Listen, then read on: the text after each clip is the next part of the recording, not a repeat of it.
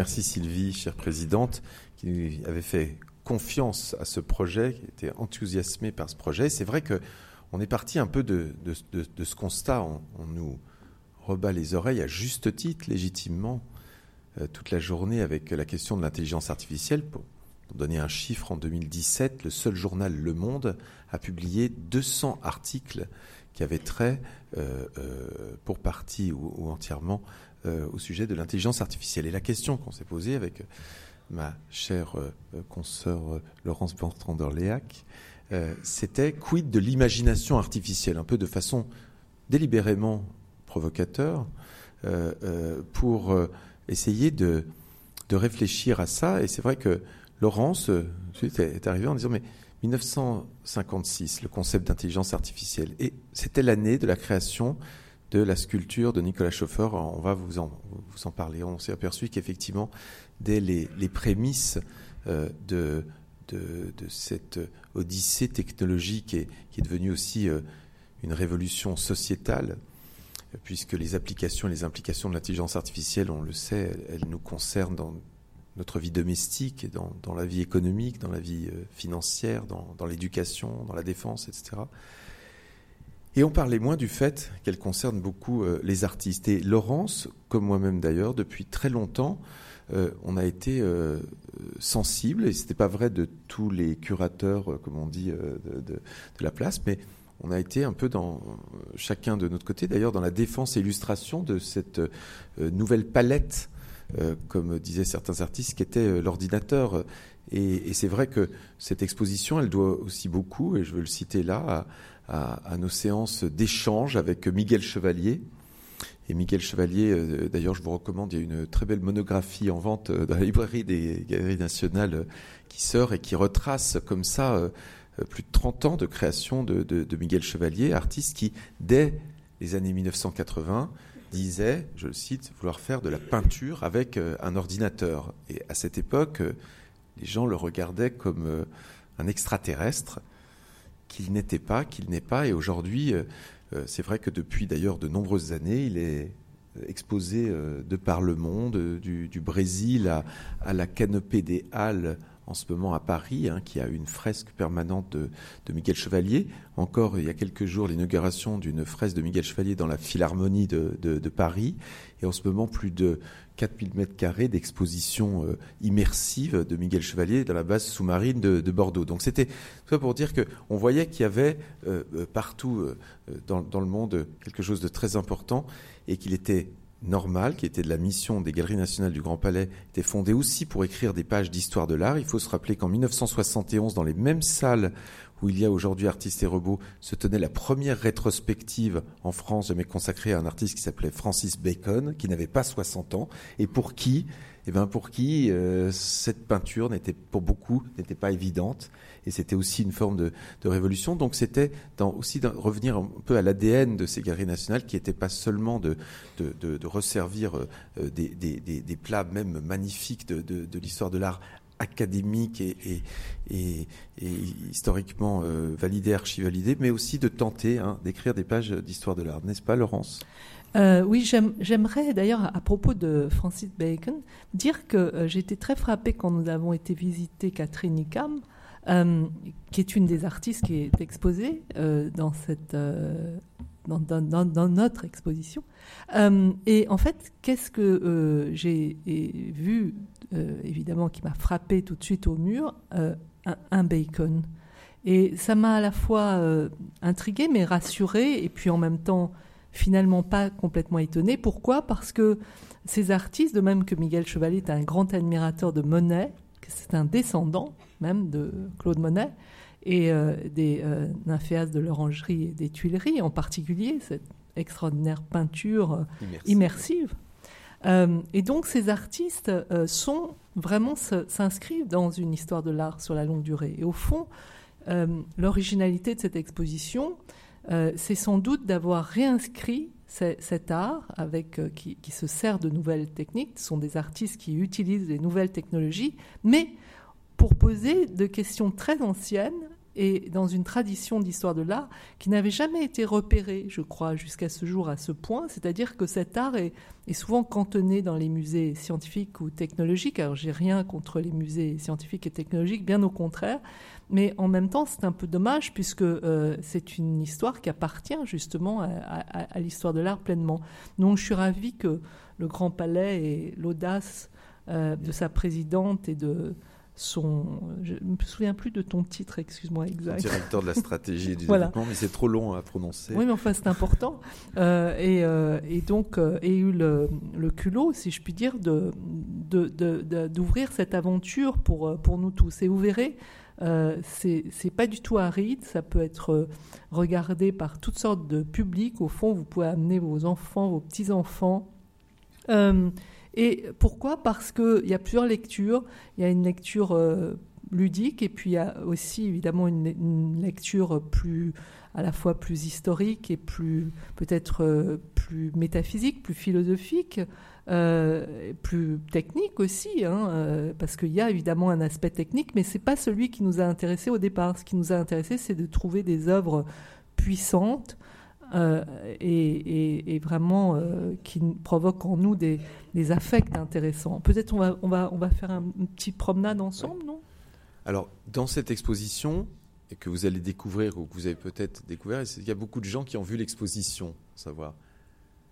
Ah, quand même, vous avez vu ah, bah, Très bien. C'est important de savoir ça, euh, non pas, pour des statistiques, mais pour savoir, euh, euh, pour nos commentaires. Alors, comme vous avez vu, il y a 41 artistes et 22 nationalités. C'est donc un mouvement qui n'est pas une école ou un mouvement artistique lié à, à un pays, puisque on a 22 nationalités. De même, c'est pas lié non plus à une génération, puisque les œuvres vont de 1956 à 2018. Et quand je dis 2018, je devrais même dire jusqu'au 2 avril 2018, puisque euh, euh, notamment l'Orlanoïde d'Orlan a été terminé euh, quelques heures avant le vernissage pour la presse, ce qui n'a pas vraiment bénéficié à la sérénité des commissaires, notamment ni de l'artiste dont les battements de cœur ont, battu des, records ce, ce jour-là. il y a quatre générations d'artistes. On a calculé ça. Hein. Euh, euh, la, doyenne, si on peut dire, euh, Vera Molnar, est née en 1924.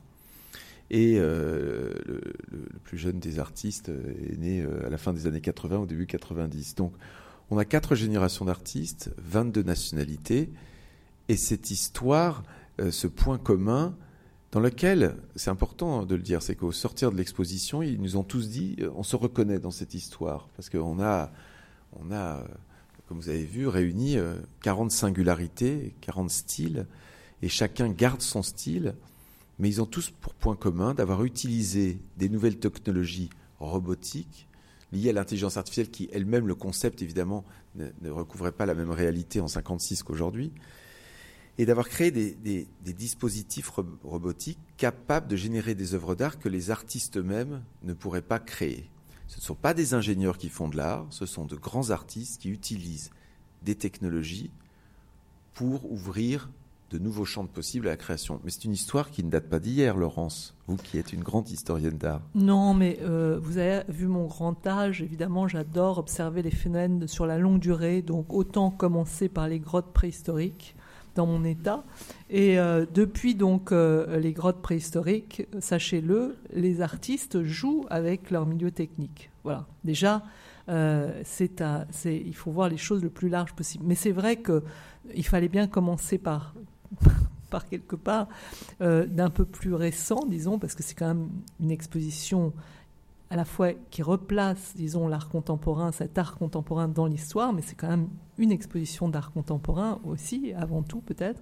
Et nous avons choisi 1956, donc euh, moment, comme l'a rappelé Jérôme, où on commence à parler d'intelligence artificielle et où Nicolas Schaeffer, qui est un artiste hongrois, euh, a des visées, très hautes visées, euh, à la fois poétiques, techniques, et invente le fait construire avec Philips grâce à Philips aussi.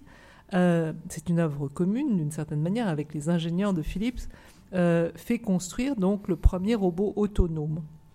Alors ce robot euh, qui est très amusant parce qu'il évidemment il, a quelque chose de très archaïque, mais il est quand même pour l'époque très très sophistiqué. Il répond, j'allais dire, au doigt et à l'œil, il répond au bruit et aux, lumières. Et, c'est ce qui lui permet finalement d'être, on peut dire peut-être un robot, un petit côté danseur. En tout cas, lui, Schaeffer, qui veut une œuvre d'art totale, décide de faire danser ou euh, s'activer son robot avec les troupes de, de Béja sur le, toit, les toits de la cité radieuse de Marseille, de Le Corbusier. Donc il y a chez lui euh, vraiment quelque chose de à la fois euh, presque science-fiction, disons, pour l'époque, et en même temps très enraciné là aussi dans une histoire, et une histoire de l'architecture, puisque le Corbusier, évidemment, est un grand maître qui est presque un classique à l'époque. Et Nicolas Chauffeur, euh, euh, il a ce, cette révélation un peu, qui est devenue euh, le dogme, un peu un des dogmes de l'exposition, qu'affectionne particulièrement Laurence. Il dit, mais désormais, le rôle de l'artiste ne sera plus de créer une œuvre, mais de créer la création. Qu'est-ce qu'il veut dire par là?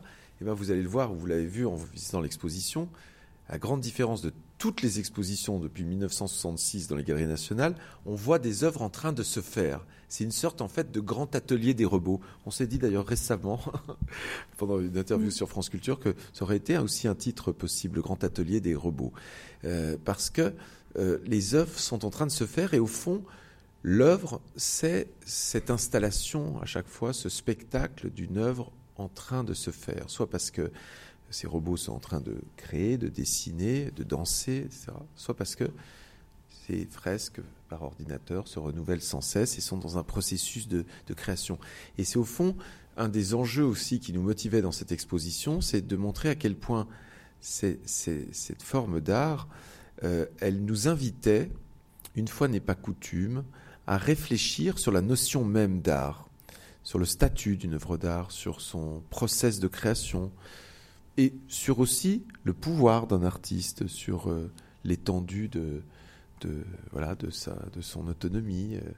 Euh, elle nous invitait à nous interroger sur l'art et aussi à nous interroger en même temps, évidemment, sur notre monde de plus en plus robotisé. Et les artistes, ça sert à ça aussi. Ça sert à, apprendre à vivre, ça sert à, donner à voir, mais aussi à, donner à penser. Au même moment, ou quelques années, dans ces mêmes années 50 bouillonnantes hein, euh, euh, de machines euh, dans l'art, Jean Tinguely crée ses Métamatiques, Laurence. Alors, artiste suisse, et même c'est important parce que il n'y a que les Suisses qui comprennent l'exactitude des machines. Euh, et des montres en tout cas. Des montres en tout cas. Et lui justement, c'est un Suisse un peu dévoyé parce qu'il veut montrer une machine un peu ludique. Il veut détourner la machine. Il n'est pas le seul hein, dans l'exposition. Il faut quand même euh, saisir à quel point les artistes sont taquins et joue avec les machines. Et donc lui, euh, en effet, crée une machine à fabriquer en fait de la peinture, la peinture abstraite qui était très à la mode, la peinture tachiste, on disait à l'époque, ou informelle. Euh, et, euh, et, donc c'est en 1959 et voilà. Et donc on a on présente cette petite machine presque comme une machine culte parce qu'elle marche plus, hein, elle est trop fatiguée mais on présente le film. Et vous verrez, pour ceux qui n'ont pas encore vu l'exposition, euh, on a toujours voulu euh, présenter des films historiques, parfois, euh, vous allez le voir dans le, un petit peu plus tard, des films qui n'ont même jamais été vus. Et, là, donc, on entre dans l'exposition, en fait, par le film qui montre cette, cette métamatique en train de, s'activer et de fabriquer des, des œuvres. Et dans cette lignée, disons, à la fois peut-être on peut même dire néo-dada, si vous voulez, euh, dans cette machine euh, qui est quand même une machine avant tout qui ne sert à rien d'une certaine manière et qui ironise aussi sur la production à gogo des œuvres d'art, parce qu'il faut dire que ces machines produisent beaucoup d'œuvres. Hein. alors nous avons donc un artiste coréen. Alors malheureusement, là, vous ne voyez pas les dessins de, Jean Tinguely. Pour ceux qui n'ont pas vu l'exposition, ça donne encore une raison de voir. On ne peut pas tout dévoiler ce soir, euh, et, parce que sinon, ça, ça, serait, euh, ça serait pas drôle.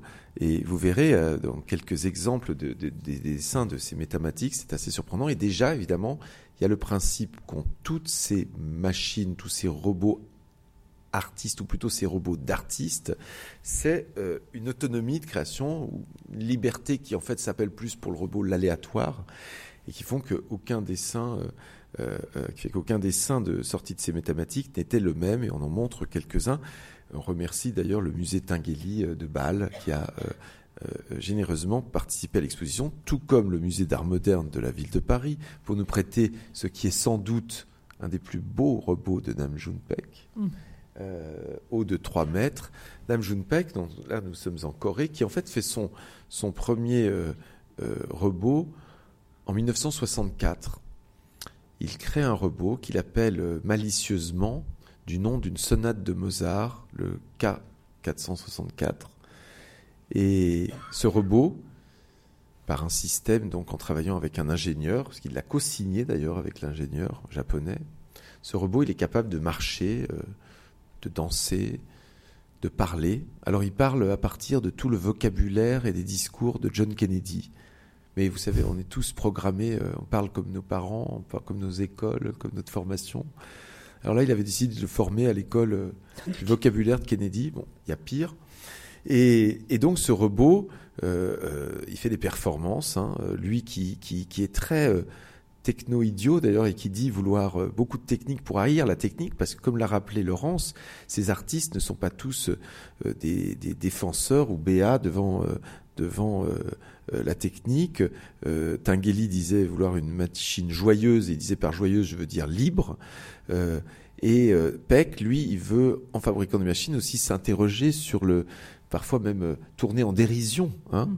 Et critiquer euh, notre fascination pour la technique. Alors il est pris un peu à son propre piège parce que les gens en voyant ce robot disent bah voilà ça prouve que déjà hein, dans les années 60 dans les années 70 et 60 70 ils, disent bah voilà ça, ça, prouve que les robots vont vraiment il y a déjà le fantasme du grand remplacement vont vont remplacer les hommes hein, prendre le travail des hommes et y compris celui des artistes. Alors Peck, il n'est pas très content, c'est pas ce qu'il voulait. Et lors de sa rétrospective en 82 au Whitney Museum de New York, il téléguide son robot à l'extérieur du musée. Il organise évidemment savamment la performance, convoque la presse, beaucoup, tout un fan club, c'est le vernissage. Tout le tout New York euh, des arts euh, et des lettres est là. Et euh, le robot se retrouve dans la rue, sur Madison Avenue, traverse Madison Avenue et se fait écraser par une voiture. Et le robot est écrabouillé. Peck met sur une petite remorque la dépouille, si j'ose dire, du robot et va l'exposer dans l'exposition. Et il dit en conférence de presse, vous voyez, ce ne sont pas euh, les robots qui vont remplacer les hommes, mais il faudra quatre hommes pour faire traverser la rue à un robot.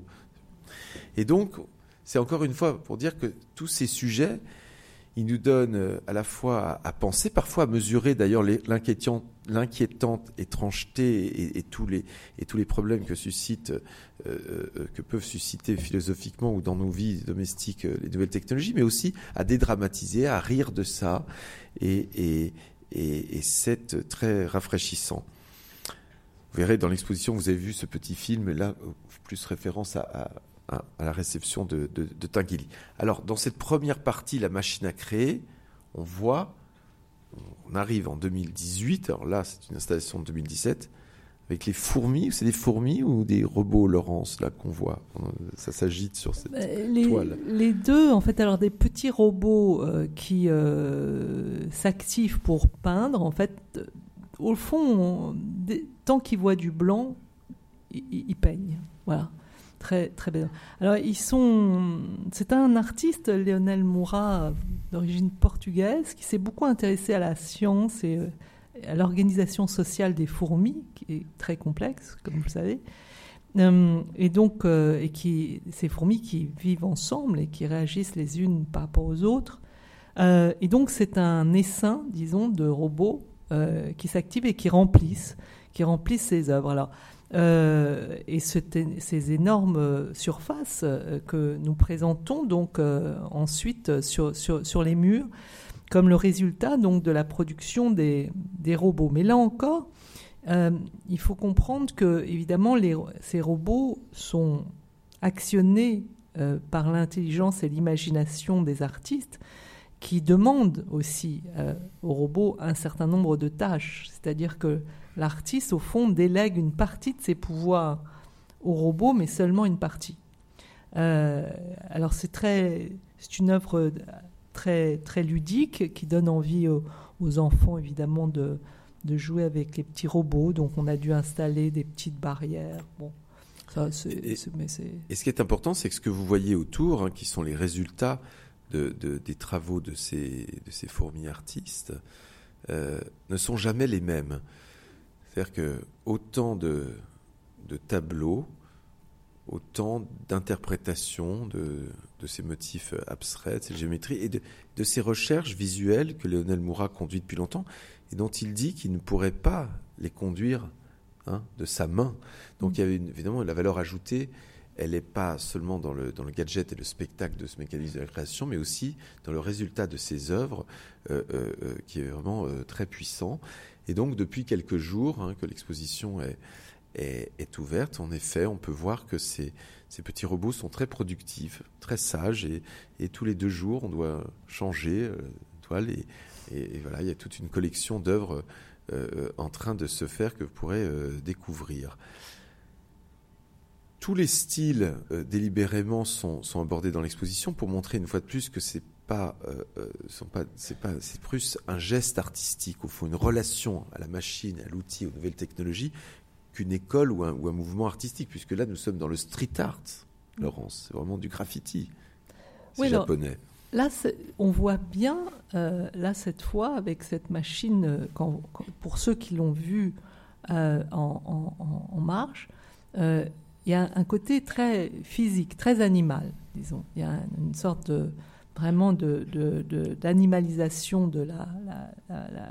du robot.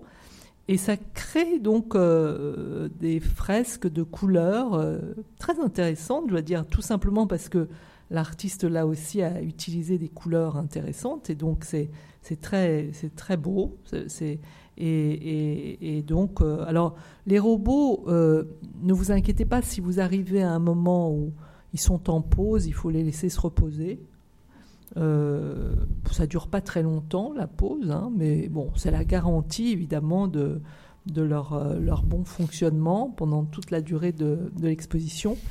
Y a, on n'a pas parlé jusqu'à maintenant de la dimension sonore. Or, euh, on va y venir, euh, il y aura évidemment de la musique en bonne et due forme. Mais là, il y a, aussi un aspect quand même, ce sont des, machines qui ont chacune leur bruit.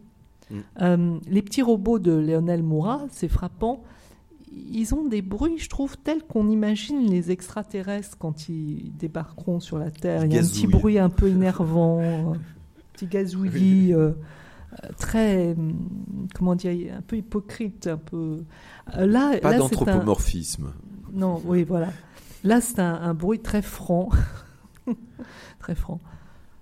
Alors, dans, dans, dans l'installation de Patrick Tresset, euh, là encore, on a l'exemple d'un grand artiste, dessinateur, qui il y a quelques années, suite à un accident de, santé, a plus pu dessiner mm. comme il le voulait, et a formé ce, ce, ces petits robots qu'il appelle ses élèves. D'où le fait d'ailleurs de les présenter euh, sur ces pupitres d'écoliers. Alors vous imaginez trois pupitres d'écoliers comme ça, tous programmés d'ailleurs avec le même euh, logiciel, tous formés à la même école du dessin de Patrick Tresset qui dessine avec au stylo bic. Euh, et Patrick va leur présenter un modèle. Alors là, il a choisi pour cette exposition, ça aurait pu être autre chose, une vanité allégorique à, la mode de, celle du XVIIIe siècle, avec, vous voyez, une version du corbeau et du renard. Et il est fascinant de voir ce petit spectacle de cette installation avec ses, bras articulés et, ses yeux qui, vont du modèle au dessin, qui regardent ce qu'ils font, qui regardent pas les autres d'ailleurs. et qui, ces trois robots, ne vont jamais faire le même dessin d'ailleurs que le voisin, ni jamais faire eux-mêmes le même dessin alors qu'ils dessinent toute la journée. Et quand Laurence disait que parfois nos robots, c'est vrai que certains visiteurs disent ah mais là il, ne fait rien vraiment, font une petite pause. Je ne travaille que depuis 23 ans avec des artistes vivants, Laurence euh, aussi à peu près. Mm. On sait que parfois ils font des pauses plus longues, malheureusement. Et que là, nos robots, je les trouve plutôt très productifs et que donc, on a tout un mur où on accroche au fur et à mesure, chaque jour, les dessins du jour des robots de Patrick Tresset. Alors, a proposé évidemment euh, au Grand Palais de dérouler la logique de cette installation jusqu'au bout et de vendre les dessins du jour dans la librairie boutique à la fin de l'exposition. Évidemment, ça a créé un deuxième petit tremblement de terre moral dans le sacro-saint de Galerie nationale, puisque pour la première fois, on allait pouvoir acheter une œuvre exposée dans les galeries nationales. On n'avait pas fait ça pour Monet, Velasquez et tout, mais pour Patrick Tresset, c'était la logique, puisque précisément, ces robots, ils sont là. Eh bien, ça marche très bien. Dès le premier jour, on a vendu d'ailleurs six dessins le premier jour de ces petits robots, et aucun, une fois de plus, ces dessins sont en fait des dessins originaux. Alors après, il y a tout un, tout un débat n'est-ce pas, Laurence? À qui, a, qui, est le, l'auteur? Alors, euh, hein? je, je, dois vous dire que. L'artiste, le robot? Mon, mon, mon, confrère a un esprit particulièrement provocateur, donc euh, c'était quand même assez osé de proposer ça. Mais il avait non seulement raison, mais il avait d'autant plus raison qu'il le faisait avec, euh, en accord, en accointance avec l'artiste, Patrick Tresset, bien, entendu. C'était pas du tout. Et, et, avec les robots, les robots étaient d'accord. Et les robots. un, journaliste a dit, euh, c'est amusant, on, se croirait dans, dans une école de la Troisième République avec ces petits robots. On commence l'exposition par la Troisième République. Il y a un petit côté comme ça avec Ce qui est raccord avec l'architecture de, cette, ce bâtiment, de ce bâtiment. Et vraiment le centre Pompidou de la Troisième République. Exactement. exactement. Et Patrick Tresset, donc, euh, n'a pas discuté le prix, sauf qu'il a dit qu'il fallait surtout pas les vendre trop cher. Et au début, il y avait un prix qui avait été annoncé, il trouvait ça trop cher, et maintenant, voilà, c'est au bon prix. Euh, en fait, ce qui m'a beaucoup ému, et qui m'a fait comprendre quelque chose d'important, euh, dans le cas de Patrick Tresset, c'est quelqu'un qui avait, disons, euh, eu un, un, épisode un peu compliqué, qui avait fait qu'il avait pris des médicaments qui avaient complètement étouffé sa créativité, disons. Et grâce à cet intercesseur que sont ces petits robots, puisqu'il bidouillait des machines, il avait ce talent aussi. C'est un très grand dessinateur, euh, inspiré par Redon en particulier, mais donc il, a, il avait arrêté de créer. Et puis, ça lui a redonné envie de créer. quand même, ça, j'arrivais pas bien à comprendre cette histoire. Et quand je l'ai vu, euh, puisqu'il préparait ses machines euh, soigneusement pour que ça dure quand même plusieurs mois, il faut quand même tout ça, ça demande du travail. Et, je le voyais, en fait, il, était complètement émerveillé par l'émergence des dessins. C'est-à-dire que, au fond, il a retrouvé goût à la création tout simplement parce qu'il a été aidé par euh, ces machines qui, produisent des dessins qui lui plaisent, et pour cause. C'est quand même lui qui les a programmés pour qu'ils soient d'un genre qui lui plaît, si vous voulez. Hein. Mais en même temps, dont il ne sait pas exactement euh, quelle forme ces dessins auront et, de quelle façon, au fond, ils vont émerger. Est-ce que, est que ce sera le, renard ou est-ce que ce sera le corbeau ou est-ce que ce sera... Euh, vous voyez, il, était tout à fait émerveillé par ça. Donc, j'en ai déduit qu'au fond, euh, c'était aussi un plaisir décuplé pour l'artiste de voir émerger des œuvres d'art à l'infini. Autrement dit, un artiste comme ces artistes que nous présentons sait comment l'œuvre commence, mais il ne sait pas comment elle va finir. Voilà. Finalement, c'est une des clés, je crois, de, cet art-là.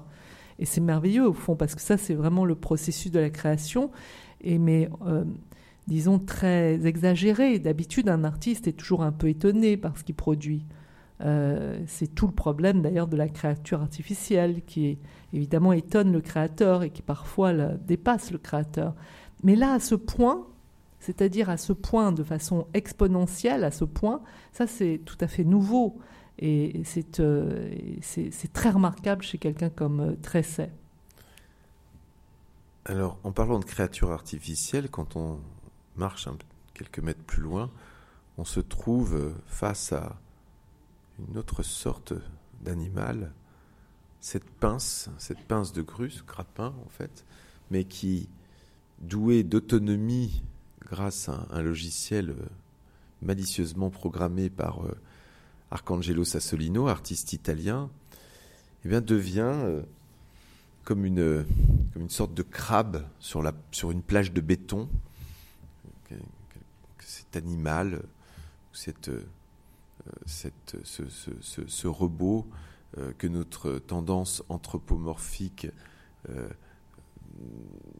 voilà, voix, voix euh, animée d'une sorte de vie, euh, et va, gratter.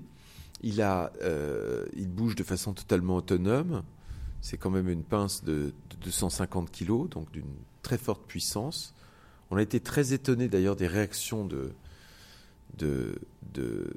cette pince sans nom, de cet animal du troisième type, du quatrième type, puisque au début assez sage, rayant juste donc euh, ce, parquet de béton et en dessinant une sorte d'œuvre abstraite, s'est mise un peu à être plus agressive pendant le montage. On a dû alors recommencer euh, à créer des rebords pour protéger euh, éventuellement le public de l'avancée de la pince, très sérieusement.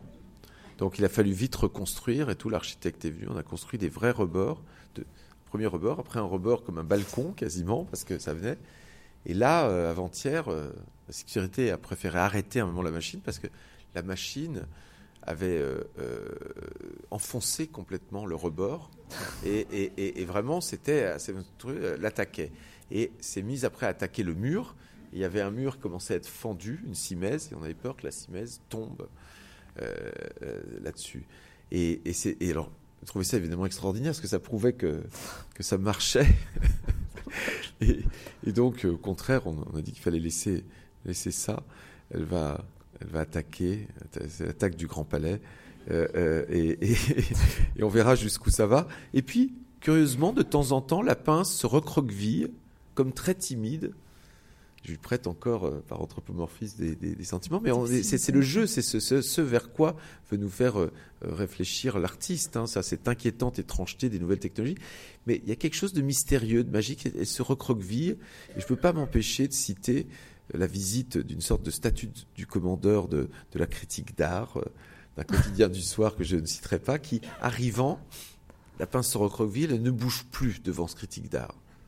Et il me dit, mais ça ne marche pas, elle ne bouge pas. Je dis, ben, c'est par définition, elle a une autonomie de mouvement, cette pince. Donc, on ne peut pas la commander, il n'y a pas de télécommande. Il reste, elle ne bouge pas. Bon, il part. Arrive un critique, toujours plus bienveillant avec ce qu'on fait, etc. Et la pince se met presque à danser gentiment, à lui gratter des petits dessins, euh, peut-être des petites choses. Même si j'étais convaincu, comme Laurence, qu'il n'y avait pas d'imagination artificielle, que derrière ces machines, il y avait des artistes qui restaient mettre à bord, j'ai commencé à penser au film Alien et à ce que pourrait devenir cette exposition si ça tournait mal. Surtout que ça tourne très vite mal dans l'exposition parce qu'on ne voit plus les robots. Hein. Le robot devient invisible, Laurence. Ouais. Deuxième partie, donc euh, euh, là, y a, on peut même plus leur prêter justement une animalité, euh, puisque le robot disparaît dans l'œuvre. C'est donc vraiment le programme, c'est-à-dire euh, euh, toute la magie de l'œuvre et, ressort, et euh, le programme informatique donc disparaît. Et là, il y a une œuvre en particulier de Manfred Mohr et puis une autre de Vera Molnar qui sont vraiment nos ancêtres. C'est-à-dire comme au début de l'exposition, dans la première partie, nous avions trois ancêtres. Dans la deuxième, nous avons nos ancêtres aussi, c'est-à-dire Manfred Mohr, un Allemand, Vera Molnar, une, donc, euh, qui euh, hongroise, donc qui vient à, Paris et qui, euh, en 1968, au lieu de faire la révolution, pendant que les scientifiques, les jeunes scientifiques sont sur les barricades, elle, elle prend leur machine et elle commence à travailler sur ordinateur. et puis Xenakis, le musicien. Ça, ce sont nos trois ancêtres pour la deuxième partie, qui est ce génie, hein, Xenakis. On a beaucoup de chance d'avoir euh, Lupic. On a deux salons de musique. J'ai pu faire une petite sieste pendant l'accrochage dans un des salons de musique. C'est délicieux. Euh, on a travaillé avec sa fille, euh, Maki, qui est une artiste d'ailleurs, une sculptrice. Et, en fait, Lupic, le principe, c'est de, faire une, musique qui est complètement, disons, générative et qui est tout à fait synthétique, disons, mais sur des partitions électroniques qui font des dessins.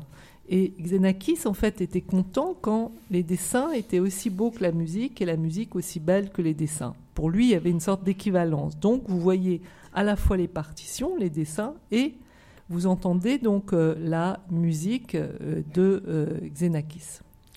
C'est important pourquoi la musique? Parce que, en fait, ces applications et implications de l'intelligence artificielle dans les arts, ils concernent toutes les formes de la création et pas seulement les arts plastiques au, sens strict du terme. Donc on a cité la musique, on va parler ensuite aussi de photographie, de, de, vidéo, de cinéma, on va parler d'architecture, de design même dans l'exposition. On aurait pu aussi ajouter de la chorégraphie, autre chose, mais la pince est déjà très chorégraphique. Ça nous suffisait comme danse. Et la musique, elle, a, s'est continuée après euh, euh, le pionnier Xenakis, hein, qui, invente l'idée de faire de la musique avec des formules mathématiques. Eh bien, il y a beaucoup de compositeurs qui travaillent à partir de, logiciels et sur ordinateur. Et notamment, on a une, euh, pièce qui a été créée aussi pour l'exposition du Grand Palais qui s'appelle Argo, du compositeur italien Jacopo Baboni Schilinghi euh, qui depuis longtemps d'ailleurs travaille euh, en collaboration avec des artistes visuels. Il avait mm. travaillé avec Armand à l'époque et beaucoup de gens. C'est quelqu'un qui est, qui est très transdisciplinaire, mm. pluridisciplinaire ou indisciplinaire, je préfère ce terme d'ailleurs. Un peu aussi, oui. et, et, qui a, pour cette euh, exposition créé une, une, composition qui est aussi une forme de performance, puisqu'il a un capteur sur le, fixé sur le thorax en permanence, encore en, en ce moment, nuit et jour. Et euh, un logiciel, un programme euh, euh, génératif et, donc interactif, finalement compose de la musique selon l'interprétation que ce logiciel fait des mouvements de sa respiration. Alors c'est les mouvements du cœur de, la comtesse d'Orgel, là c'est les mouvements du cœur de Jacopo Baboni Schlinghi qui décide de, de, la partition. Et cette partition, quelle est sa valeur ajoutée aussi, comme ils disent, c'est qu'elle est d'une partition illimitée, à durée illimitée, puisque elle est en permanence renouvelée et au fond, elle durera le long de l'exposition. Mais s'il décide de continuer à garder ce capteur jusqu'à la fin de sa vie, elle restera euh, euh, illimité jusqu'à la fin de sa vie. Alors on a placé, euh, pour ceux qui l'ont vu, cette, cette composition, les enceintes dans cet escalier où on va voir plus loin un très beau mobile. Raquel Kogan. Alors, c'est une brésilienne. Euh, c'est une œuvre très captivante parce que c'est une œuvre à la fois générative et immersive. Euh, et donc, on est vraiment dans le ventre de la machine, d'une certaine manière. Et on est dans, les, dans le chiffre, on est dans le royaume, au royaume, on entre au royaume des chiffres. Et comme vous le voyez là, donc les chiffres se collent à la peau, enfin, de, des regardeuses et des regardeurs. Et euh, c'est très déstabilisant parce qu'on ne sait plus très bien dans quel espace on, est, effectivement. Et on peut imaginer euh, dans cette œuvre et puis dans une œuvre aussi d'un japonais qu'on va voir juste après, euh, qui est plus violente, disons, peut-être, qui est plus systémique, disons, l'œuvre d'Ikeda. voilà, celle-là, qui est un, un, grand artiste japonais qui aura une rétrospective à Beaubourg l'an prochain. Et là, euh, c'est très impressionnant aussi à cause de la musique. Il y a une musique très, très, très forte chez, chez Ikeda. Euh, et donc, euh, on est là vraiment avec des artistes qui travaillent sur les algorithmes et sur ce, système, disons aussi, qui est quand même un système qui, qui, est étonnant, c'est-à-dire qui est fondé quand même sur le fameux 0 et 1 et sur euh, euh, la, puissance algorithmique et donc sur le calcul algorithmique. Voilà. Ryoji Ikeda, qui, qui, crée vraiment des véritables fresques immersives, là encore, du, du 21e siècle. Des, une véritable expérience physique aussi, hein, comme tu, oui. disais, conseil. Pascal Dombis, il, il est parti du spam, de l'anti-spam plutôt, qui est en fait un robot bien utile d'ailleurs pour trier, pour faire la, le ménage dans nos ordinateurs, mais qui parfois envoie à la poubelle, comme quand on fait le ménage d'ailleurs, par inadvertance, des, des choses intéressantes. Donc il faut toujours aller visiter sa corbeille, comme vous le savez, faire attention au spam. Alors lui, il a créé un, un, un logiciel pour attaquer finalement le spam avec euh, de façon virale, avec euh, des charges sémantiques selon des thèmes, etc. Et en fait, pour moi, il matérialise un moment le, réifie. Alors c'est le paradoxe de ces artistes, hein, qui à un moment, qui sont dans, dans un art immatériel, mm. euh, virtuel, mais qui ont besoin, paradoxalement, alors que nous, tous, dans, dans nos vies, dans, dans, nos entreprises, on ne cesse de virtualiser un maximum de données, euh, de tout mettre sur disquette ou dans des clouds, toute notre vie, toute notre mémoire. Ben, ces artistes de l'immatériel, ils n'ont de cesse, au contraire, de vouloir réifier et matérialiser les choses. Je glisse ça comme ça, mais de plus en plus, je pense qu'il y a quelque chose qui n'est pas de l'ordre du hasard et qui aussi doit nous faire réfléchir à ça. Et donc, ce combat entre ces deux robots, l'anti-spam et, et, celui de Dombis, crée des, sortes de, comme ça, de rencontres et de, cascades de, mots et, de, signes. C'est un peu l'empire des signes de, de, Pascal Dombis. Et il le matérialise par une impression lenticulaire euh, euh, qui vaut le détour franchement, c'est un objet, un artefact assez euh, inédit mm. et, et, et, très puissant euh, euh, visuellement. Elias Crespin. Elias Crespin, et pour revenir justement au corps, c'est vrai que c'est une exposition, c'est contre-intuitif parce qu'on pense toujours que les robots c'est froid, c'est et en fait c'est plutôt chaud, c'est même très chaud, ça provoque des affects, mais ça provoque aussi des sensations physiques surtout à partir de la deuxième partie, disons, quand cet art est vraiment immersif. C'est la raison pour laquelle d'ailleurs quelqu'un comme Bruno Latour, le philosophe, ne veut pas parler d'art numérique, mais d'art digital, parce qu'il y a le doigt et il y a cet aspect justement physique aussi, cette relation avec euh, la machine. Et Elias Crespin, c'est un, sculpteur euh, euh vénézuélien, euh, alors qui est évidemment très très étonnant parce qu'il travaille à partir de figures géomé géométriques en apparence, mais qui en même temps rompent avec la géométrie. Là aussi, ça fait partie de l'audace de, de mon ami d'avoir insisté pour que cette œuvre soit là dans ce grand escalier où j'avoue m'ennuyer souvent dans les expositions parce qu'il n'y a rien. Euh, et qu'on on, passe d'un, disons, d'un épisode à un autre, mais mais ça n'est pas un escalier habité.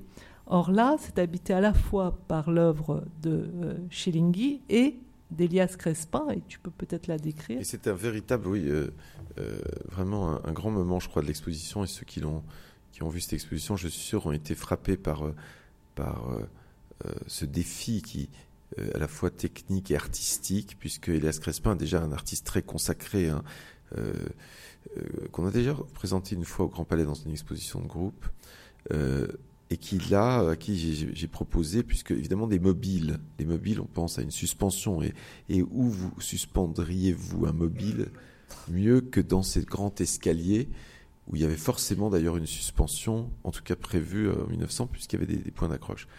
Évidemment, c'est un peu haut, et, en dessous, il y a un escalier qui fait pour, pour créer un échafaudage, c'est plus compliqué.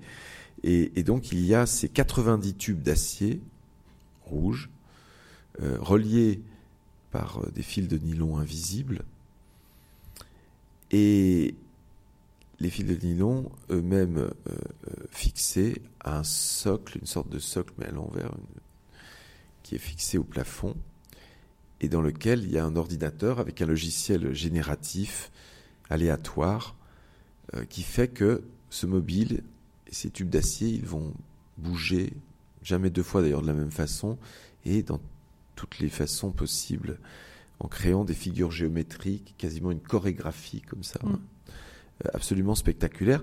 Et au fond, le seul encadrement, parce que ils sont quand même, tout ça est un peu encadré, mais c'est pas encadré par un programme, c'est encadré par du fil de pêche, par ce fil de pêche invisible, puisque finalement, dans l'installation, on a même retendu un peu le fil, c'est-à-dire qu'on a encadré un peu l'air de mouvement de ces tubes d'acier, de façon tout simplement, pour ceux qui ont vu euh, euh, l'installation, que ces, tubes ne viennent pas euh, heurter même des visiteurs c'était possible parce que ça se faisait pendant l'installation au-delà du balcon.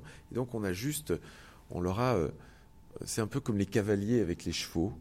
Mm. D'ailleurs, quand on fait le, jumping sous la nef, plusieurs cavaliers, quand je remettais les coupes, m'avaient dit, au fond, il y a, nous, c'est 30% et 70%, c'est le cheval, mais on tient le cheval en serrant les rênes. Voilà, on a serré les fils, et donc il y a, y a cet air de, mouvement, mais le reste est absolument euh, très impressionnant.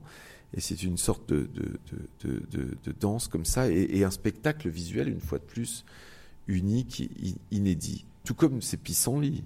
Alors, ces pissenlits de Couchot et Brett, euh, ce sont des pissenlits euh, très poétiques, puisque euh, on peut souffler, en fait, dans un, une sorte de micro, et le souffle euh, provoque en fait euh, un dessin différent et surtout euh, fait éclater en fait le, les, les, les, les, pissenlits. Et, et, du coup, c'est là aussi, c'est le, j'allais dire l'œuvre au souffle. Il y avait le, la, musique à la respiration, l'œuvre au souffle. Personne n'a le même souffle, donc tout le monde fait un tableau différent d'une certaine manière, joue sur l'œuvre de façon différente. Euh, on a mis une petite marche pour euh, que les enfants puissent profiter aussi de ça, parce qu'évidemment, c'est un aspect complètement magique. C'est un, un, système de capteurs là aussi. Et, c'est très, c'est à la fois très physique et très, très ludique. Et très proustien, puisqu'il y a cette côté un peu Madeleine dans ses pissenlits qui rappelle un geste d'enfance comme ça. Et c'est, c'est, très, très émouvant, comme d'ailleurs euh, leurs auteurs oui, d'ailleurs, qui étaient des pionniers, parce que les premières, là, bon, il y a une version, on a marqué 2017, c'est la version un peu qui était faite dans, dans la taille du, Grand Palais, mais c'est une pièce en fait de 89-90. C'était assez pionnier à l'époque pour le génératif et interactif, et ils avaient déjà commencé dès 85-86 avec des plumes cette fois. Ils avaient déjà euh, fait ça, et c'était d'ailleurs rentré assez vite dès 90 dans les collections de la Maison européenne de la photographie euh, à Paris, dans leur collection de de nouveaux médias, comme ils appelaient. Alors notre le monnaie du, 20e, du 21e siècle, non? Le monnaie du 21e siècle, et j'espère du 22e, puisqu'on on en, reparle, on en reparlera. Et c'est lui, c'est grâce à lui que je, je, je me suis intéressée aussi à cet art, parce qu'à l'époque, impossible, disons, de, de, de, faire comprendre que Miguel était vraiment un artiste et que ça n'était pas seulement, disons, un ingénieur. D'ailleurs, ça n'est pas du tout un ingénieur, en l'occurrence. Il a des ingénieurs, il travaille avec des ingénieurs, il travaille avec Elias Crespin comme musicien, avec d'autres, il a toute une série d'assistants. Euh, mais il a toujours vu les choses en grand euh, dès cette époque et il voulait euh, déjà créer des environnements, disons. Et c'est vrai que dans le, au Grand Palais, je dois dire que là, on voit la fresque, disons, à l'horizontale, alors que là, elle s'intègre très très bien euh, dans la structure, euh, dans ces structures donc euh, ovales du, Grand Palais. Et, donc ça, c'est une œuvre qui a les, trois particularités, c'est-à-dire qu'elle est générative, elle génère des images à l'infini, des formes à l'infini, des plantes à l'infini, puisqu'il s'agit d'un jardin artificiel. Et, euh, elle est immersive, on est immergé, elle est interactive, c'est-à-dire que nous, nos corps agissent sur les plantes, et de façon métaphorique sans doute, quand on s'approche, elles ont tendance à se pencher dangereusement.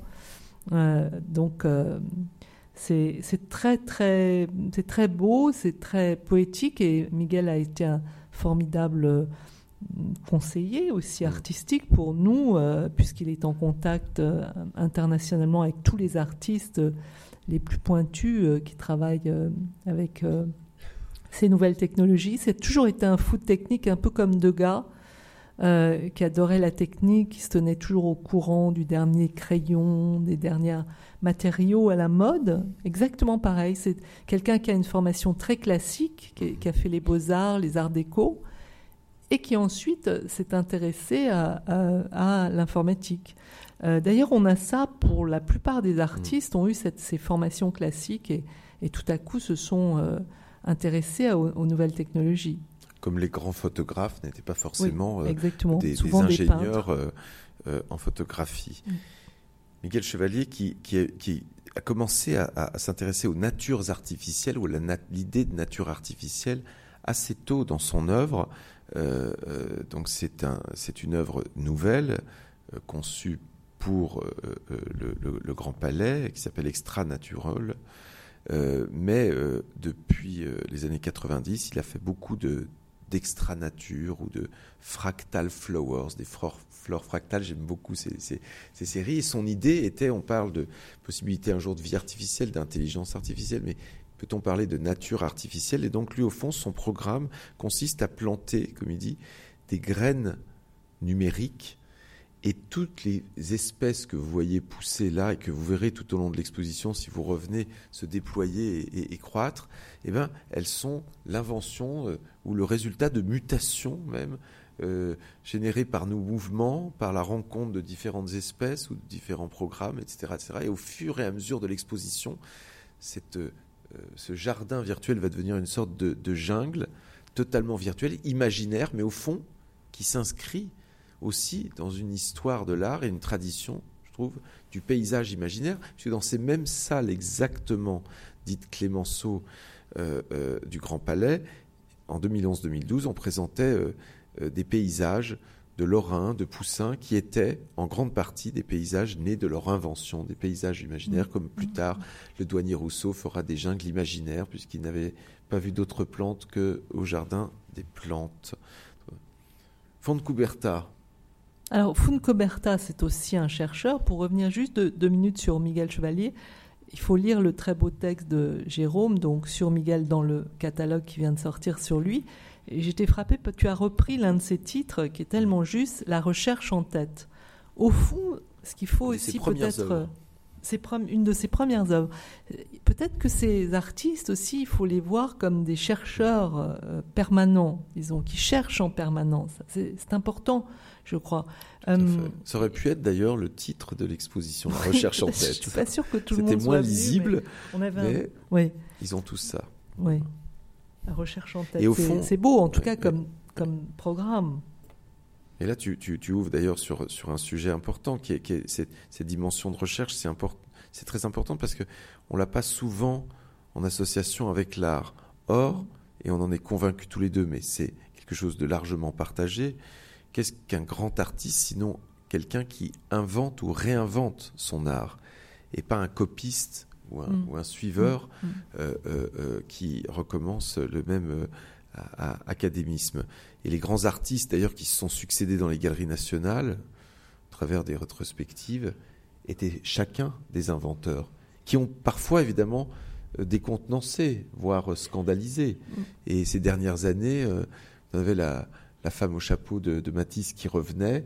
La mm. première fois qu'elle est entrée euh, au Grand Palais, ça s'est mal passé. Quand on a eu, il y a 2-3 ans, la princesse X de Brancusi qui est revenue, bah, elle nous a pas dit, mais la première fois qu'elle est venue au Grand Palais, elle s'est fait virer carrément parce que c'était pas de l'art évidemment. Donc il y a eu tout ça. Et alors Foncouberta, la, la recherche, donc je, je, c'est ce logiciel incroyable qui découvre au Canada. Lui, c'est un grand photographe. Il a été directeur d'ailleurs des rencontres d'Arles pour une édition ou deux éditions. Puis il voit ce logiciel au Canada qu'on lui présente, qui est en fait un logiciel qui imagine photographiquement interprète photographiquement des cartes. Ils s'en servent pour la défense, pour euh, la géographie, etc. Bon. Alors là, il se dit, mais si on fait lire au logiciel des tableaux, par exemple, alors il va travailler avec l'ingénieur. Et en fait, ce résultat, par exemple, de, ce paysage qui n'existe pas, qui a été imaginé par le robot, par le, c'est l'interprétation qu'a fait le robot d'un tableau de Turner. Et dans l'exposition, on place sur le cartel d'ailleurs chaque fois le référent qui inspire ces photographies qui sont très belles, qui n'existent pas comme paysage. Et là, c'était une interprétation d'un tableau d'un paysage de Derain. Et là, interprétation très personnelle qui, qui ne regarde que le robot d'un tableau de Cézanne. Et il a appelé cette série Orogénèse justement pour poser la question lui aussi de, de la possibilité d'une imagination artificielle au sens euh, littéral, comme mm. ça, mm. et qui est assez, euh, euh, c'est assez complexe, c'est assez aussi troublant hein, dans, dans, dans, ce résultat. Tout autant troublantes sont ces colonnes. Ces colonnes, on a l'impression d'entrer dans un temple très ancien. en réalité, donc, c'est un, une œuvre qui a été conçue là aussi à partir de l'ordinateur. Ce sont des milliers de feuilles de carton euh, et qui forment une euh, architecture à la fois baroque et euh, qui est très intéressante évidemment du point de vue de la virtuosité aussi de la machine. Parce que évidemment il y a, y a ça aussi, c'est que ce que ne pourrait pas faire un artiste, parce que ça demanderait, c'est l'œuvre du facteur cheval, sinon, enfin une œuvre comme ça, la machine évidemment peut le, réaliser finalement à moindre frais, si je puis dire, euh, à tout, à tout point de vue. Euh, donc euh, là, on a une application aussi presque architecturale, urbanistique, disons. Et d'ailleurs, au, début, on, a pensé éventuellement présenter des, des, des dessins d'architecture, puisque tu es toi-même très fasciné par ce que font les architectes, en particulier Jean Nouvel, à Abu Dhabi que tu as eu la chance de, visiter. La coupole du Louvre Abu Dhabi, c'est un logiciel génératif qu'il a créé. Et, donc, euh, euh, il y a cet aspect, si vous voulez, dans cette, cette œuvre-là, donc aussi de. Je crois qu'il y a un certain nombre d'artistes dans cette exposition qui sont liés quand même à, à, à l'environnement, si vous voulez. C'est pas seulement des œuvres à poser sur un mur, mais c'est des œuvres environnementales, vraiment. On verrait là, c'est vraiment 100% robot, parce que c'est découpé au laser aussi par un robot et imprimé en 3D. Il y a 20 000 feuilles de carton. 20 000 feuilles de carton. Alors c'est quand même installé manuellement par de pauvres humains réduits à la tâche subalterne d'empiler les feuilles de carton dans le bon ordre. Elles sont numérotées de 1 à 20 000. C'est vrai. Alors qu'est-ce que c'est ça? C'est un, un train fantôme? Alors ça, ça, en tout cas, ça a beaucoup plu aux journalistes et, euh, euh, aux photographes. Et c'est, étrange parce que c'est, une des seules œuvres qui ne bouge pas, mais dont le dessin qui est fait aussi à la machine est tellement euh, étrange et justement mouvementé que euh, c'est une œuvre statique, mais qui incarne euh, la puissance du mouvement, puisque au fond, euh, vous imaginez bien que quand il y a des comptes rendus dans la presse, et d'ailleurs on, a choisi aussi de vous les présenter comme ça, on aurait pu vous les montrer animés, mais il faut vous donner envie de voir l'exposition. Ces, ces, œuvres ne sont pas reproductibles puisqu'elles sont tout le temps en action et tout le temps en mouvement, sauf celle-là, qui est aussi générative, mais qui est... Dans sa fabrication oui, Et, euh, mais, mais, mais qui est un papier peint en fait. Mm. Donc voilà, euh, c'est un papier peint. Alors c'est un, c'est très déstabilisant là aussi. Ça joue sur l'environnement. On ne sait plus très bien où on est. Euh, c'est pas excellent pour les claustrophobes. Donc pour moi, c'était plutôt un lieu de passage obligé, disons. On, on, faisait les entretiens parce que c'est aussi un lieu silencieux. Et de lumière. Et de lumière, oui. Il y, y, a beaucoup de néons. Euh, donc, euh, et la ça ouvre sur la troisième partie, le robot s'émancipe. On aurait pu ajouter un point d'interrogation, mais euh, bon, il faut bien le laisser un petit peu vivre sa vie. Vous avez bien compris qu'il avait une certaine dose d'autonomie. Et hum, là, c'est la partie quand même, je dirais, avec le crabe qui, qui, fait des, des siennes, c'est la partie là qui commence à être inquiétante parce que euh, ça joue vraiment sur le corps directement. On sait bien que la question de l'intelligence artificielle, au fond, qui est euh, au centre de nos préoccupations aujourd'hui, s'il y a bien un arrière-fond euh, d'inquiétude, de soucis du monde aujourd'hui, il y en a plusieurs. Il y a l'écologie, évidemment, il y a la politique aussi, bien sûr, mais euh, dans les nouveaux soucis, il y a quand même l'intelligence artificielle. Que ça, ce qu'on va faire de, cette, robotique, est-ce que ça va déshumaniser notre humanité ou est-ce que ça va l'améliorer? Est-ce que ça va euh, justement nous montrer euh, quelles sont nos qualités pour essayer de garder ce qu'il y a justement d'important à garder? Bref, on commence par une image du cerveau, mais là aussi très travaillée par Pascal Audressy. Euh, ce fameux cerveau que veulent attaquer, disons, les, les big data et en particulier euh, Google hein, travaille beaucoup sur, euh, non plus seulement sur le corps ajouté, mais sur ce que, comment fonctionne le cerveau au fond. Et... D'ailleurs, dans le logiciel, enfin dans le programme de Pascal Audressy, il attaque finalement le, le, cerveau par un programme génératif qui, en permanence, essaye de se remettre en place. Mmh, la problématique est lancée. Stellark, l'artiste préféré de, Laurence, qui rêve un peu. Je te laisse en parler. vraiment de, plonger son bras dans, cette, machine articulée. Stellark, c'est la performance que vous avez vu, euh, depuis le début. Autant d'artistes, autant de styles, puisque, une fois de plus, euh, c'est cette alliance stratégique entre l'artiste et, la robotique n'impose pas une forme, un style, mais permet à l'artiste d'aller plus loin dans, dans, ses recherches. Stellark, depuis les années 1970, c'est un, artiste de la performance, euh, performeur qui travaille sur, euh, euh, sur son propre corps et sur des, des, alliances entre machine et, corps pour créer une sorte d'artiste augmenté, on dirait aujourd'hui dans ce vocabulaire.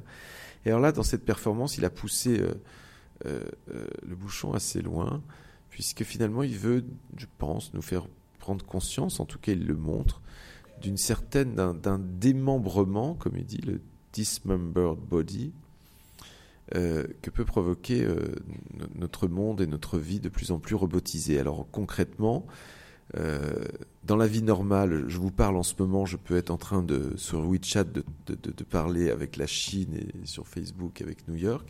Ben lui, il se met euh, donc euh, ce bras articulé que le public présent peut manipuler ou qu'on peut manipuler depuis Internet. Donc son corps euh, est, là, mais, déjà manipulé. Pendant que des lunettes le font regarder dans le métro à New York et pendant que un casque le fait entendre à Londres. il est comme ça dans une ubiquité qui est un peu aussi notre la vie de, de l'homme et la femme du, 21e siècle. Mm. évidemment, il le fait de façon euh, euh, extrême, comme un artiste doit de faire, de pousser pour, pour nous faire prendre conscience. Ça, c'est aussi esthétiquement assez fort. Bon, c'est quelqu'un qui aime les expériences physiques particulièrement fortes. Il s'est fait greffer une troisième oreille sur un des avant-bras. Parce que l'artiste, on savait, doit voir plus loin. Ben, lui, il voulait aussi entendre plus loin et mieux. Et qui marche vraiment. Et donc, il est, euh, euh, il est euh, dans cette exposition aussi une, matière à penser, comme Catherine Icam.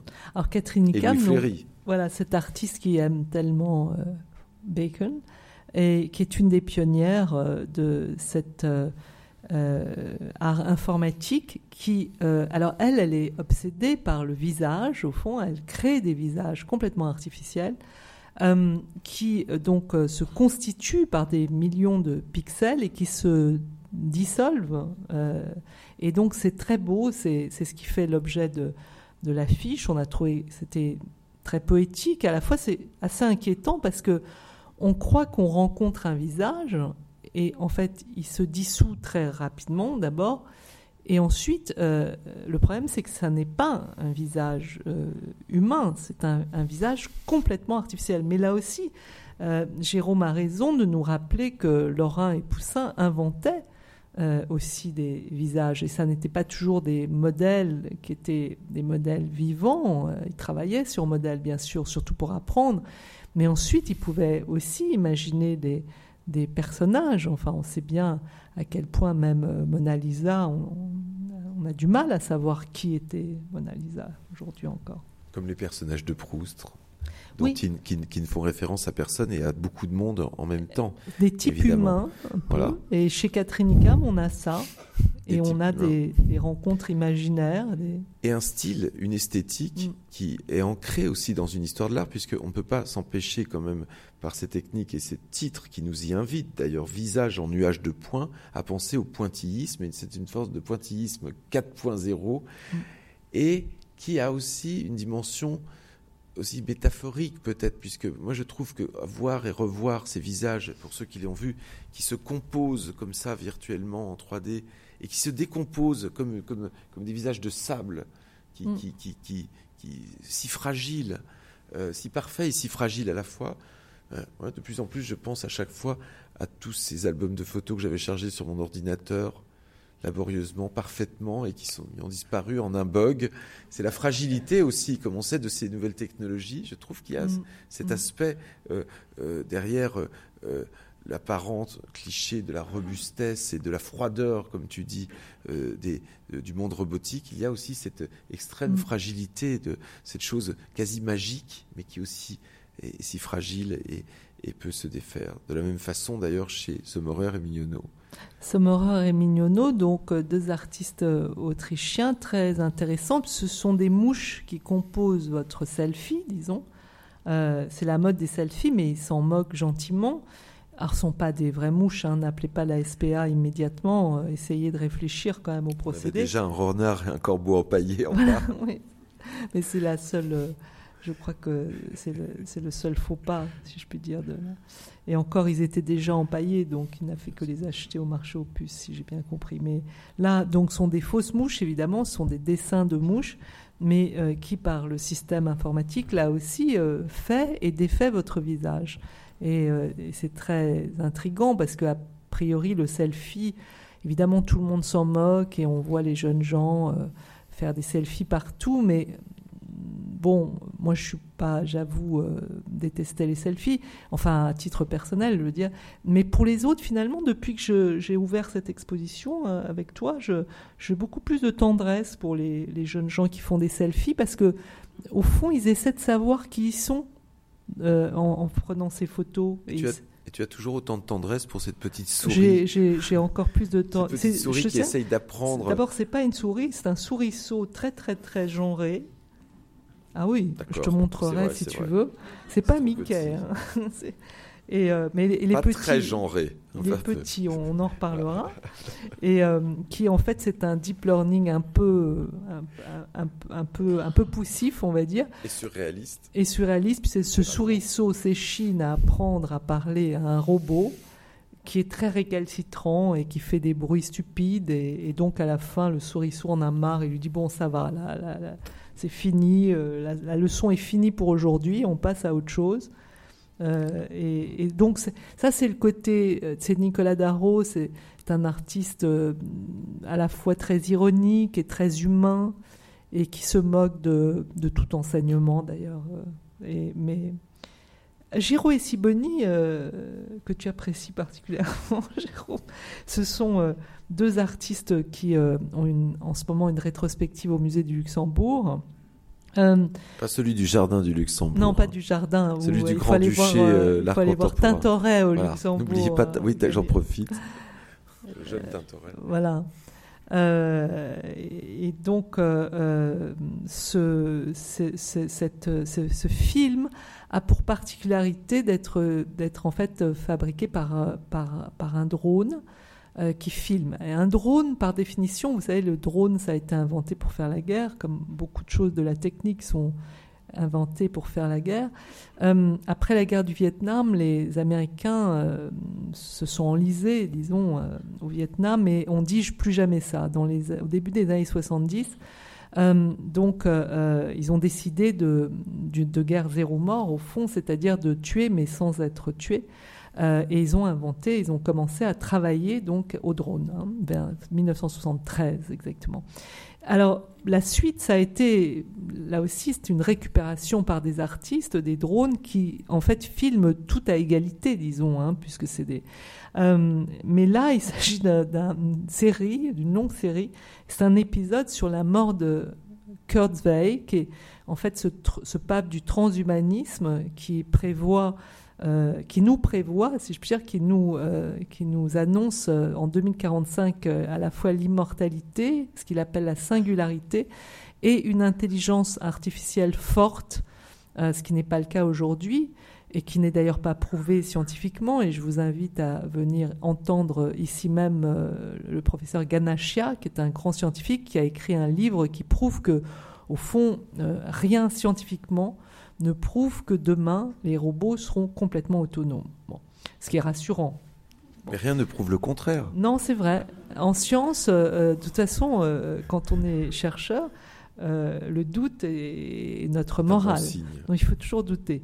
Mais eux, donc, ont mis en scène une fiction où on voit la, la, à la fois la, Kurzweil dans la, dans la jungle. Kurzweil était un grand euh, est, un, est, un, musicien très très doué, dont le père était compositeur. Et au fond, ce que veut faire euh, ce, chercheur, qui, est, qui a pour particularité d'avoir été embauché par Google, euh, c'est de ressusciter son père, au fond.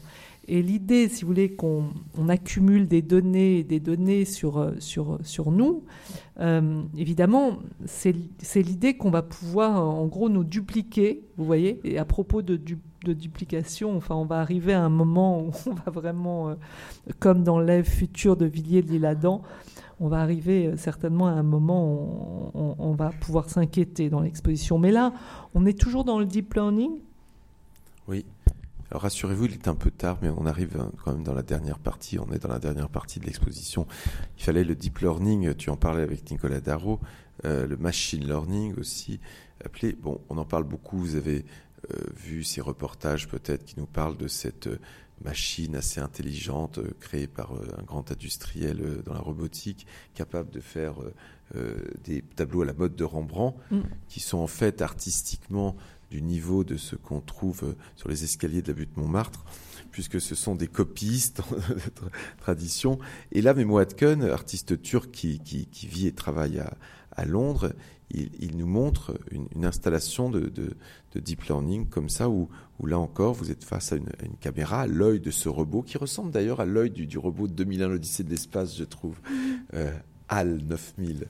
Et, et, donc, qui vous regarde et qui, montre les, les, mille et une façons de, de, peindre peindre votre visage. C'est assez stupéfiant parce que c'est de très très grande qualité. Il a, fait ingurgiter à sa machine euh, l'histoire de l'art. C'est un, un, peintre modèle. Simplement, simplement, cette intelligence artificielle, c'est aussi, comme un chercheur aime le dire, Bernard Stiegler, de la bêtise artificielle, parce qu'il n'arrive pas à fixer votre image. C'est une image qui s'emballe, qui s'emballe, qui s'emballe de pure connaissance, de pur calcul, de pure combinaison, mais qui ne sélectionne pas, qui ne prend pas parti. Et là, il peut être euh, euh, mm. euh, le, libre arbitre. C'est non seulement la liberté, mais c'est l'arbitrage, mm. la validation de, mm, mm. de, l'artiste et donc de l'humain. Et au fond, cette œuvre, non seulement elle est, une fois de plus, comme beaucoup de choses dans cette exposition, les premiers visiteurs nous le disent, euh, euh, cette exposition, elle est volontairement aussi assez ludique, au bon sens du terme.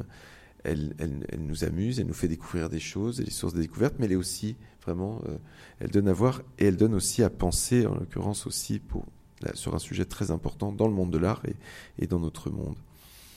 Alors il y a d'autres choses, on va, laisser peut-être quelques minutes pour quelques questions, mais vous verrez, il y a, pour résumer, hein, le premier un peu court métrage, pilote d'une série télé, dont le scénariste est un robot, le scénariste s'appelle Benjamin, c'est un robot, et vous verrez en voyant ce, cet extrait, en voyant euh, euh, peut-être euh, le, court métrage en entier un jour, à quel point il y a des trouvailles littéraires dignes du dadaïsme, du surréalisme. Alors là, c'était donc un film écrit par un robot, mais joué par des humains. Et là, il y a aussi un extrait de Sayonara, film écrit par un humain, réalisé par un humain, mais interprété par un androïde. C'est le premier long métrage sorti en 2015 au Japon, dont l'actrice principale est une, une androïde, et c'est une très belle histoire, mais peut-être je passe si tu vas parler des autres androïdes. Alors Murakami, donc euh, la star internationale que vous connaissez sans doute, est un peintre très connu, enfin et un artiste très très connu, euh, qui, euh, non sans humour, a, créé son, son, son robot un robot bouddhique, si je puis dire, au, stade suprême de la sagesse.